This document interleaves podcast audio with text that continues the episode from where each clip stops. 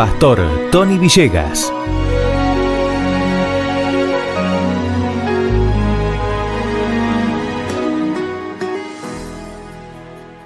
Dos cosas comunes por las que la gente sufre y se pelea hasta morir. El amor y el dinero. El dinero, así como el amor, ha destruido familias, negocios, amistades y hasta comunidades enteras. Para muchos dinero significa tener amor. Por lo tanto, significa también tener riquezas. Sin embargo, el verdadero amor y la verdadera riqueza vale mucho más que el dinero. El dinero es un factor importante en el mundo moderno, en donde todo tiene precio.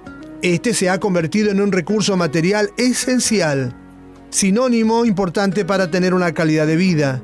Por lo tanto, y para muchos, el dinero es la base de la vida, la base de la felicidad, la base de la familia, la base del futuro.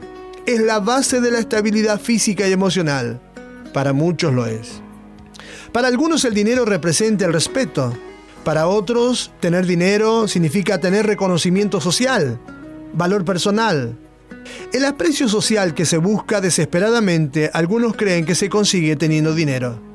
Es verdad que para vivir se requiere tener algo de dinero y cumplir con compromisos básicos, como los pagos esenciales para asegurar un techo, la comida, ropa, calzado, educación, cuidados, la salud. Pero el dinero no lo es todo. La cuestión se complica cuando la sociedad y las personas confunden los atributos específicos que ofrece el dinero con la validación emocional. Toda persona es valiosa e importante sin interesar cuánto tenga de dinero o no. Hay personas que teniendo todo el dinero del mundo, como seres humanos, hablo del aspecto moral, no tienen valor. Pero otros que sin dinero valen millones y millones de dinero. Toda persona necesita sentirse valorada por lo que hace y no solo por lo que tiene. Otorgarle valor excesivo al dinero solo distorsiona la realidad y contamina las relaciones interpersonales. Los logros propios, la integridad, la lealtad, la bondad, la gratitud, no se puede comprar con dinero, sin embargo es sumamente valioso. Tener mucho dinero puede hablar de astucia, de organización personal, así como de la manera de conducirse en los negocios o en el trabajo, aunque no siempre es así.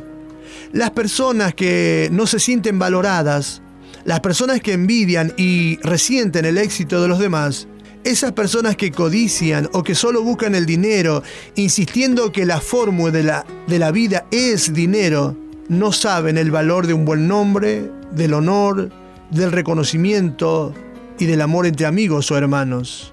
El dinero debe ser un medio para ser intercambiado.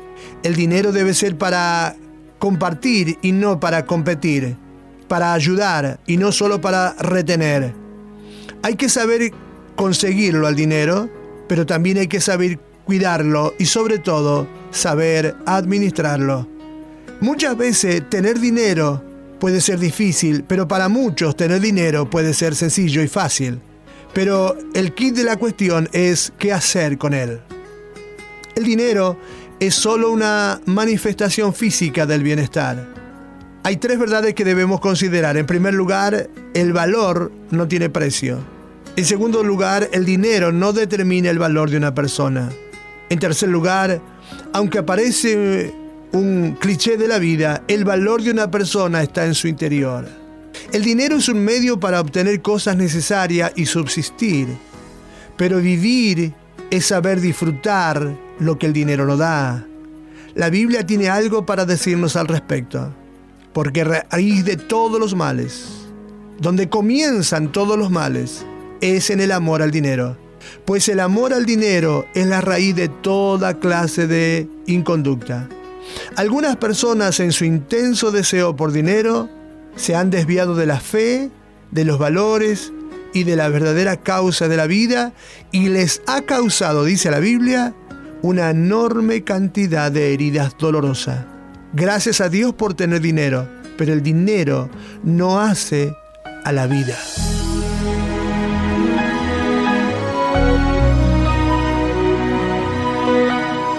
www.tonyvillegas.org